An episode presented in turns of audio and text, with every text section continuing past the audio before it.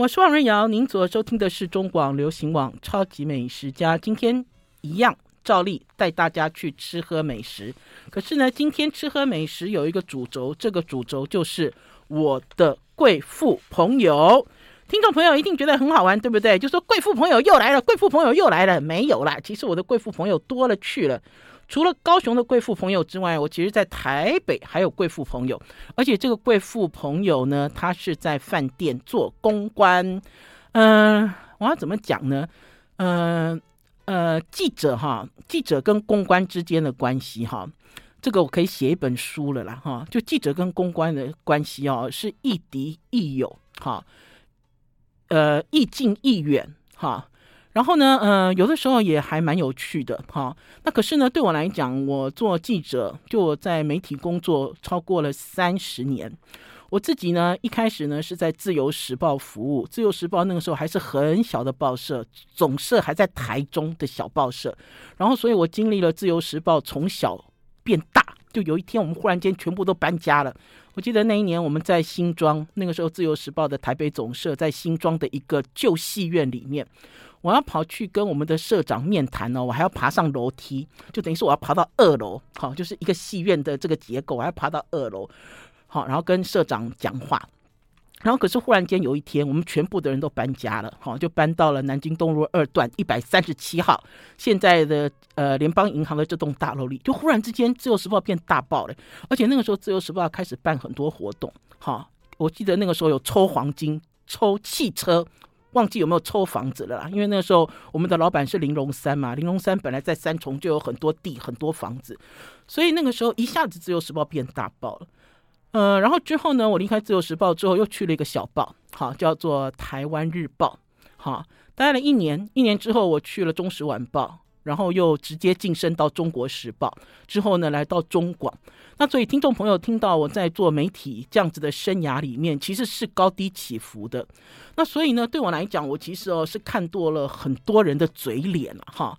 对我来讲，就虽然大家看我都这样笑眯眯，好像也无伤无害，其实我自己看了很多人的嘴脸，尤其是公关跟老板的嘴脸。那所以呢，呃，我自己做记者做了这么多年，老实讲，我并没有结交公关朋友，就公关不是我的朋友，公关是一个窗口，哈，就是我会把这个工作划分的很清楚，因为有时候呢，你对公关呢投注很多的心力，哈，你会说，哎，他对我好好，独家新闻都给我，然后这个新主厨来了都叫我去采访，好棒哦，你知道吗？然后我觉得他好好。然后，可是当你一旦呢换了一个工作，还是当你一旦离开了这个职场之后，这个公关几乎是不认识你，走在路上也不会叫你。老实讲，我们自己哦那么认真对对待朋友，心情其实是很不好的啦。哈，那所以呢，逐渐逐渐呢，我们其实就会。呃，跟公关保持一些距离，我个人的做法是这样子了哈。那我也不会说非常仰赖公关，就是你喂我吃什么，我就吃什么，我就写什么。可是呢，大家知道呢，在这样子的一个通则里面呢，总是有例外。因为呢，我自己呢，呃，做从事媒体工作超过三十年了，也有公关从事媒体工作三十年嘞。听众朋友，我那个时候就会讲说，哎，我刚进这行的时候，你也是啊，你知道很生嫩。很生嫩的这个呃公关哈，然后之后呢，三十年之后，我现在在中广做主持人，三十年之后，他已经变成了呃，可能是老板身边的特助哈，有可能是大大的公关头哈，其实还是有哈，就这里面还是有这种手牵手一路走来的一个友情哈。那我今天呢就要跟大家介绍，就是台北喜来登饭店哈，台北喜来登饭店呢有一个很漂亮的。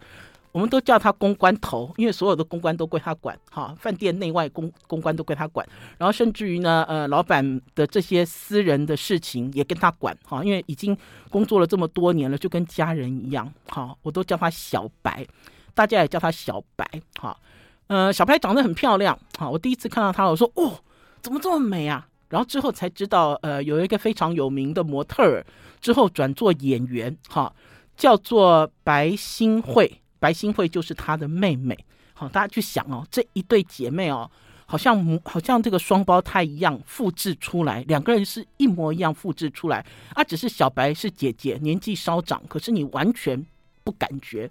那这个小白哦很有趣，因为小白老实讲，平常也不太联络哈，可是呢，呃，联络，呃。平常真的是不太联络了哈。就比如说真的是有事哈，他才会来找我。然后呢，我也是真的有事，我才会去找他啊。可是每次呢，只要是互相有事，就会互相帮忙，互相相挺啊。嗯、前一阵子呢，小白呢，小白其实偶尔打电话给我，呃，然后要请我吃饭，然后有时候我就搁着，因为这都无关新闻嘛，对不对？然后好像可吃可不吃，可是又觉得不吃不行，因为好久没有跟他聊天了。那所以那天小白就打电话给我，应该是讲说三四个月之前，小白就打电话给我，他说：“哎，瑞肴姐，你来饭店，我请你吃寿司。”我想说哦，吃寿司哦，好，那再等我一下，等我有空的时候再吃寿司啦。可是我也好多事想要跟他聊，然后就一直拖拖拖拖拖到上个月。上个月我就去了喜来登，然后才发现说，哎呀，我这错过新闻了。为什么错过新闻？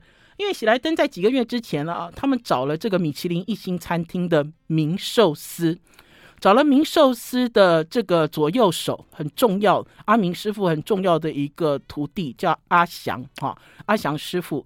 进到了喜来登，我应该讲说喜来登的前身是来来饭店。听众朋友，如果是老台北人的话，就知道来来饭店呢，在我们这个呃整个国内的这个餐饮史的发展哦，还有这个餐旅啊，餐旅界的这个发展，其实占有很重要的地位。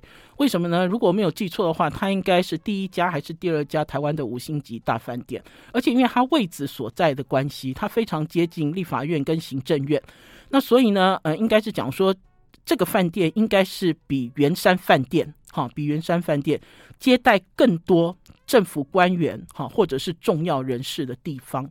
那因为他以前就是来来饭店，而且听众朋友，你看他盖得很贵气，哈，就是到现在你看这个建筑还是非常的气派，哈，不是小里小气的。然后之后呢，呃，他呢，呃，被蔡家，他本来之前呢，就他之后被蔡家。整个经营管理权拿走之后，就改改名叫喜来登饭店。可是老台北人还是住在台北的人，一定知道这家饭店。好了，我们要先休息一下，进一段广告，再回到节目现场。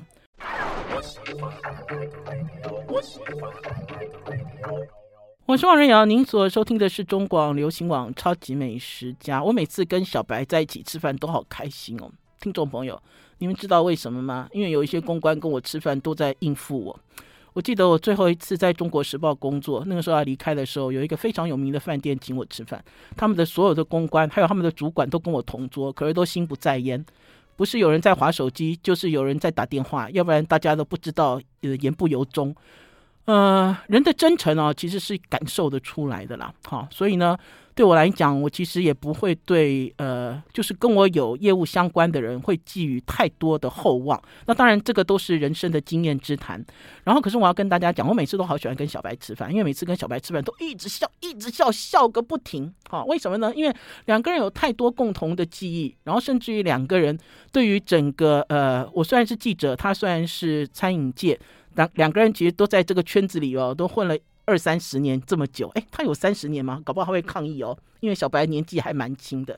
好啦，话说他那天就说要请我去这个喜来登吃寿司。我那天去的时候，我说啊，糟糕了，我说小白哦，这次真的是哦，就是名寿司几个月前哦，就直接进驻到喜来登饭店。然后以前哦，早期哦，这个饭店很重要，因为这个饭店有很厉害的中餐，有很厉害的法餐，法国法国料理，然后有很厉害的日本料理。好，我记得我那个时候呢，在这边采访过一个非常有名的主厨。这个主厨之后呢，在台湾训练了好多哈台湾的日本师傅，叫做新垣有志。如果我没有记错的话，哈，他的日本名字是这样。那所以呢，对于我们这些哦，就是很早很早以前就开始跑这个餐饮的记者来讲，这个饭店非常有重要性。然后之后呢，呃，被蔡家接手之后呢，小白之后就来了嘛。来了之后，反正我们就很很妙。然后他这个日本料理啊，以前叫桃山，现在还是叫桃山。可是呢，他画出了一区，就是呢，他特别画出了一个包厢。这个包厢大概可以坐八到十二人的包厢。然后就请名寿司的左右手，就是他很重要的这个弟子，叫阿祥师傅，来这边，好，来这边做这个板前，好。嗯、所以听众朋友现在脑袋已经有概念了，对不对？然后他也不叫名寿司，他叫桃寿司，桃子的桃哈。然后你也可以查叫寿司桃，因为它呢用的是日文，日文哈，桃寿司或者是寿司桃。嗯、呃，平均一个人呃。不便宜哈。那可是当我形容这样子的空间环境的时候，听众朋友你就可以知道，它其实卖的是高级的日本料理。可是关键是在于那一天呢，我只认识小白，旁边都是女生贵妇，一看就知道是贵妇，我没有一个认识。可是呢，大家都嘻嘻哈哈，笑得好开心。这个是我吃高级寿司有经验以来的第二次。我记得我在吃高级日本握寿司的时候，哈，会让我笑得这么开心。然后主厨会跟我充分互动，哈，然后呢，呃，不会有架子，然后甚至于让你吃起来不会有压力，哈。我记得第一次就是在齐天本，哈。天本师傅那边，其实天本那边也是啊。天本师傅那边更小，天本师傅的座位更窄哈，他那个很窄很窄的座位塞十二个人，可是也是一样啊，因为十二个人大概三组不一样的客人，大家都笑得好开心哦。然后天本师傅也是，或许是表演，或许是配合客人。我记得我那年去齐天本吃了寿司，然后呢，天本师傅呢他会把这个海胆哈，还是说呃干贝哈，这个寿司包上了海苔紫菜，然后会拿给客人。我记得我那年呢，我就拍了，就录了一段这样子的影，就是他笑眯眯拿给我，他拿给我的时候，我用呃右手接，然后用左手录影，就是录他笑笑的，他也不会说摆一个臭脸，然后也不会说嫌你说，哎，你怎么还不快吃啊？哈，还是说，哎，你都不懂日文？哈，因为有时候跟这个日本师傅在在吃这个日本寿司的时候，有的时候老实讲，其实是有一点点不太自由的压力了。我记得我那年录了一段这样子的影之后就上传，上传之后，听众朋友，现在大家都好会拍那个板前师傅哦，而且每一个人拍板前师傅都是这样子的角度，好，就是我刚刚所讲的。我自从我录了那段影上传之后，大家都是这样拍板前师傅，就板前师傅把他手上的东西交给你，而且一定要笑眯眯。好，呃，那天在这个呃桃寿司这个地方，我一开始哦，我就说，哎。你们好奇怪啊！你们怎么会找来哈？不是日本哈，不是日本人做师傅的日本料理店进到你们饭店里？听众朋友，你们有没有听到这里面的玄机啊？因为呢，呃，大家知道有一些饭店哦，他们现在也会邀请外面知名的餐厅、知名的主厨进来一起开餐厅。呃，可是基本上来讲，这些主厨大部分都是外国人，哈，总觉得外国的月亮比较香，哈，呃，外不对不起，外国的月亮比较圆，哈，外国的美食比较香，哈，然后呢，就没有想到哈，这个是台湾台湾寿台湾人的寿司店呢，哈，这台湾人的握寿司，而且来的还不是阿明师，哎，来的是阿明师的徒弟。我那天一进到这个空间的时候，我就看到阿明师的徒弟叫阿翔，我一开始我都还记不住他的名字，个儿很小。看起来好年轻哦！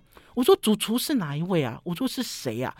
然后结果小白就说这个啊，就这是阿祥师啊。我那个时候想说奇怪，你们在开什么玩笑？哈，他就让我有一种，我就问说到底是谁喜欢啊？想要引进来啊？他就说老板喜欢啊，而且他们都喜欢，所以呢，他们想要在饭店里面做一个兄弟店，叫陶寿司。哈，那所以我一开始我就想说，哎，他有什么本事啊？哈。可以，就是呃，可以进到这个五星级饭店做这样子的事，呃，结果一路吃完，笑的笑的不得了哈！而且呢，旁边的这些贵妇，本来这些贵妇呢，而且听众朋友去吃这些高级的日本料理，大家都是穿华服，都是拎名牌包，哈，做好手指甲，然后头发都 set 好，然后我自己在录影的时候，我都很害怕拍到他们，哈，因为。怕会有纠纷嘛？可是当我们在我跟小白在讲话，然后在笑，然后跟这个主厨也是一直在笑，因为我们两个都很顽皮啊。然后主厨要给我们上的时候，我们都在旁边说：“该我了吗？该我了吗？”哈，还是说我会故意这样手指动一动，在露营的时候就说：“该我了吗？我要准备好，我要准备好来捏你的握寿司哦。”我就做了一个这样子的动作之后，我觉得整个餐厅的这个气氛都和缓起来，大家都很开心哈。然后甚至于呢，在几个礼拜之前。有一个人私讯我，那个人说：“哎、我们那一天去明寿司吃寿司的影片，你什么时候要 po 出来啊？”我心想说：“他是小白吗？”哎、他不是、欸，哎，他其实是那天跟我们一起吃饭不认识的贵妇之一，哎，就不认识的六个贵妇之一，他就自己来私讯我，他说：“瑞小姐，瑞小姐，你那个明寿司你什么时候要 po 出来啊？因为我都没有跟人家，我我就想说，哎、那你就是贵妇喽。”哎，我就觉得真的很有趣哎。好了，我们要先休息一下，进一段广告，再回到节目现场。I like 103, I like radio。我是王瑞瑶，您所收听的是中广流行网《超级美食家》。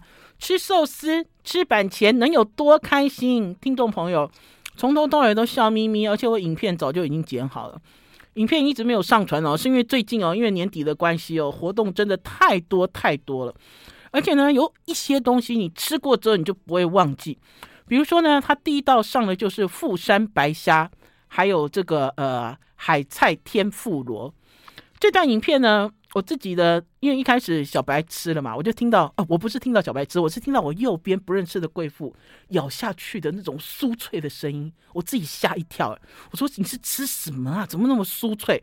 然后所以呢，当他上了第一道时的时候，我就开始赶快自拍，因为我也很想咔啦一声吃给大家听，好听听看这样子的声音，很有趣。好，我觉得一路上都是一种仪式感跟参与感。然后呢，第二道呢，他给我吃的是松叶蟹。我觉得啊，日本师傅哦，好会拆蟹肉。哦上次我跟听众朋友介绍一家台中的那个西寿司，对不对？一个人字边，在一个欢喜的喜。那天呢，我也在那边吃到了那个日本师傅给我拆的螃蟹。我我怎么会讲这样子哈？因为日本师傅拆螃蟹哦，这些蟹肉丝哦都没有被挤压到。好，我们自己拆螃蟹又拉又扯，然后螃蟹呢，你放进嘴里都已经扁了，好，然后螃蟹汁都已经跑光光了，可是他们都不是，好，就像这个他们的这个松叶蟹，我吃一次哦，印象好深刻，因为还没有吃哦，它只要摆在你眼前，你就闻到了它的香味，嗯、很好玩哦，因为老实讲哈，来到这种高级的这个呃寿司店里面哈，有一些东西其实是通则啦。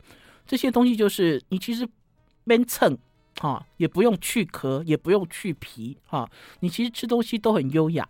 可是关键是在于师傅怎么样让你吃这道食物感受很优雅，而且呢，这道螃蟹还有一点温度。我觉得阿翔师让我觉得他对于温度感的掌握这件事情很厉害。然后还有我要给大家讲哈，因为阿翔师呢，我自己看他就是呃像一个小孩一样，因为他个头也不大。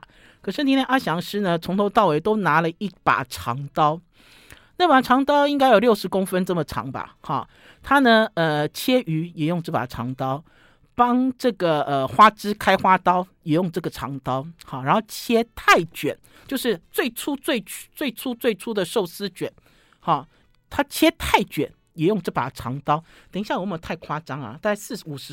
四五十公分呐，哈，这样子的一把长刀，他都用长刀在操作，哈，嗯，我自己其实很喜欢看他的动作，哈，尤其呢那天呢我在吃那个阿翔师的料理的时候，他也给了我很多哈有关于日本料理的一些知识跟常识，哈，嗯，我先来给大家看，因为大家要讲说去这个名寿司哦，有几道一定要吃的，其中有一个就是鳗鱼握寿司。鳗鱼可以做成握寿司，好，照片也给听众朋友看看哦。烤鳗，而且这个烤鳗哦是表面很酥，它虽然是蒲烧鳗，所以咬下去呢，它也有哐啷哐啷，哎，哐啷哐啷太夸张了。那怎么讲？有这种酥脆感的声音跑出来，哈。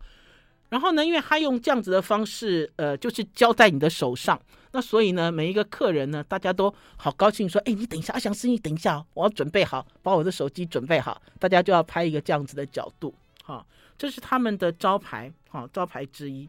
然后另外呢，刚刚有讲到，你看他们这个握寿司，哈。我那天就一直在笑，我跟小白在一起，我们两个就一直笑笑个不停。然后我就跟小白讲，我说这都是贵妇吃的握寿司了，为什么？这握寿司还有腰身呢，哈，然后细细的，哈，等于是你很方便一口就送进你的嘴巴里面，哈，就是这种呃这种所谓的视觉感，啊，还有这个白鳗也是，哈。然后另外呢，他呢那天呢也用了金子，哈、并不是金子，其实跟鲑鱼卵是有差别的啦。他那天是讲说他用金子做了一个这个所谓的这个迷你的寿司饭。然后我那天一吃，我就跟他讲说，哦，珍珠奶茶啊，因为这是自己洗的鲑鱼卵。可是我要特别强调，金子其实跟鲑鱼卵是不一样的。我去北海道采访过金子，金就是呃筋膜的筋，哈、我采访过。这个这样子的一个日本的食物，它其实吃起来哦，它应该是讲说它像是一串葡萄一样的鲑鱼卵，好，就是他故意故意呢不把他的这个筋膜洗得很干净，好，叫筋子。嗯、刚才其实有讲到泰卷，泰卷呢更有趣，因为呢，我以前哦，我对于泰卷有很不好的印象，为什么呢？我记得以前那个时候在仁爱路的这个巷子里，仁爱路跟复兴复兴，哎，是复兴吗？对啊，的巷子里有一家非常有名的日本料理店，这家有名的日本料理店哦，连这个美食家，知名的美食家。哈、哦，都大家都撰撰文推荐他。我记得我有一次，我就跟宝师傅两个人，我就说：“哎，我们去试试看。既然那么多人都说这家的日本料理好吃，我们就去了。结果我们就去了之后，那次就被他的泰卷吓了一大跳。他的泰卷里面只有四种材料，听众朋友，而且他的泰卷还把泰卷边切出来给我。哈、就是大家知道做一个寿司卷嘛，两边都有边嘛。”边切掉，修干净之后，你才会切成一块块给客人。可是我那一次去，他把边不但切出来给我，还把参差不齐的那一面朝上拿出来。呃，很昂贵哦，并不便宜。我记得我那个时候看到他的这个功夫还有功力之后，我就很怀疑为什么美食家会推荐这一家。好，而且呢，那个时候其实这个主厨的名气还非常的响亮。然后因为他的这个泰卷呢只有四个材料，所以我印象中我我不知道我要怎么吃这个泰卷，就是我把这个四个材料都挑出来塞进嘴里吗？呃，还是要把它呃捏紧吗？还是要用筷子怎么样？所以我每次遇到泰卷的时候，老实讲，我的心情就没有很好，因为我都会回想到以前这一段就是吃泰卷不舒服的经验。好了，我们要先休息一下，进一段广告，再回到节目现场。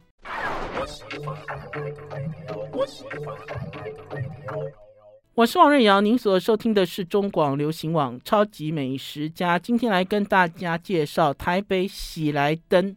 台北喜来登饭店二楼桃山日本料理里面新开辟的一个小小的板前寿司，叫做桃寿司。嗯、这个师傅啊，年纪很轻，可是他经验很丰富。他那天在做泰卷的时候，我都笑出来了。如果听众朋友稍后有在王瑞瑶与宝师傅的 YouTube 频道发现这支影片，就会知道为什么我会一直笑，因为你看了也会一直笑。为什么呢？因为一开始这个阿祥师哦，在做泰卷的时候拿出来的材料超过十种，然后呢，我就在旁边，我就自己一直哦 murmur，哇，我是我是 murmur，我说我说我说包得起来吗？我说这个太卷卷得起来吗？卷得起来吗？然后阿翔师就听到了。阿翔师说：“如果卷不起来，你就把影片删掉。”你知道，听众朋友，听众他是真的这样回答我，而且他这样一讲的时候，全部的人都笑了。好，那你就可以知道这个日本料理师傅完全 没有架子。好，然后甚至于你在问他问题的时候，他也会立刻及时回答你。哈，不会臭着一张脸呐。哈，也不会做出高高在上。哈。这个这个道貌岸然的样子了。我其实有时候在吃食物，其实听众朋友，其实吃食物有的时候是一个心情感受的问题。好，而我有跟大家分享过，这也是我以前的一个长辈讲给我听的了。他说什么美食不如美气，美气不如美人，美人不如美谈。听众朋友知道了吧？食物好吃哦，并不是在食物本身。哈，还包括它的器皿，还包括你要跟谁吃饭，还包括你们谈话的内容。哈，那所以呢，在这场这个桃寿司这里面哦，就所有所有全部都包括在内了，对不对？有美食，小白是美人，贵妇也是美人，哈，然后有美器，然后有美谈。然后那天在做这个泰卷的时候，我发现了这个阿翔师是很厉害的了，因为十几种材料都要包在一起嘛。来，我给大家看一下照片。你看他做的这个泰卷哦，这么多材料，不是只有四种啦！我那天我也忍不住问了阿翔，我说泰卷有人放四种吗？他就笑出来了。好，然后呢，他卷好了之后呢，他先用海苔卷，卷完了之后，在外面再卷了一层米饭。好，我觉得很很厉害，就是他卷再卷一层米饭，等于是他有双层。好，那所以呢，他的泰卷的这个外面呢。你看，又卷了一层海苔，好，等于说它卷了两层海苔，海苔中间是米饭，然后最里面的那一圈就是所有的材料。我要给大家看一下这个断面秀了，而且呢，它这个泰卷切出来之后，上面还放了，哈，呃，不可忽视的海胆，有没有看到这么帅的一卷？可是，在面对这卷的时候呢，我又有问题了。好，大家看一下有多漂亮，口水都直流了，因为它是泰卷，泰卷本来它的直径就很粗，我就忍不住问阿翔师傅，我说这要叫我怎么吃啊？哈，我说我可以先把海胆夹起来吃掉，好，可是我知道这是不对的啦。可是因为我海胆夹起来是要给大家看它露出来的这个断面。阿翔说，其实吃泰卷很简单啦，你就是用手捏啦。就是这么简单，哈。他说，因为你送用手拿，然后你这样子咬，他如果是很正规的泰卷，就是这个师傅的功力是够的的话，他绝对不会散开来，哈，绝对不会散开来。所以我那一天呢，也突破了我自己对于泰卷这样子料理，哈的一个一个心理障碍，哈，等于是我突破了一个这样子的心理障碍。对我来讲，我觉得很难得，哈，非常非常难得。好，除了这个之外呢，要跟大家分享大闸蟹。为什么会提到大闸蟹呢？因为呢，在呃几天前，上上个礼拜，我去了一趟高雄，哈，跟高雄贵妇一起吃喝玩乐。今天应该没有办法介绍到高雄贵妇的吃喝玩乐了，哈。可是呢，我发现高雄有贵妇。哈，follow 我介绍的东西，哈，其中呢一个就是蜜取的大闸蟹，然后呢，这个贵妇呢，她自己呢，呃，他们家是中药世家，哈，呃，中药世家，然后所以呢，他有 follow 我的所推荐的商品，我很意外，而且他去年就有吃到蜜取所推荐的大闸蟹，然后今年他在跟我讲大闸蟹的时候，就说，哎，大闸蟹肥嘞，他吃到肥的大闸蟹。的确是如此，因为呢，在几个月前呢，我那个时候试了母大闸蟹，中国大陆来的，然后之后呢，我试到了公的大闸蟹，哈，然后我就觉得公的比母的更好，哈，因为母蟹那个时候水稀稀的嘛，可是公蟹很饱满，然后就让我想到说，哎，我们其实哦，在秋冬的时候，到底你的。应该说，到底啊，你想要吃什么东西？然后什么东西呢？又呼唤了对于这个季节，哈，大家的互相的呼应，哈，呃，我自己其实对于大闸蟹的想法。呃，也是因为采访的关系，哈，采访了天香楼，采访了严长寿，然后甚至于呢，因为吃大闸蟹而认识了宝师傅，而跟宝师傅两个人变成夫妻。那所以呢，如果有人问我谁是我跟宝师傅之间的媒人，我就会回他就是大闸蟹，因为在那一场大闸蟹的记者会里面。我跟宝师傅两个人互相交换了电话，才会成就了我们现在的这段姻缘。那所以呢，我每次在吃大闸蟹的时候，我都很有感觉。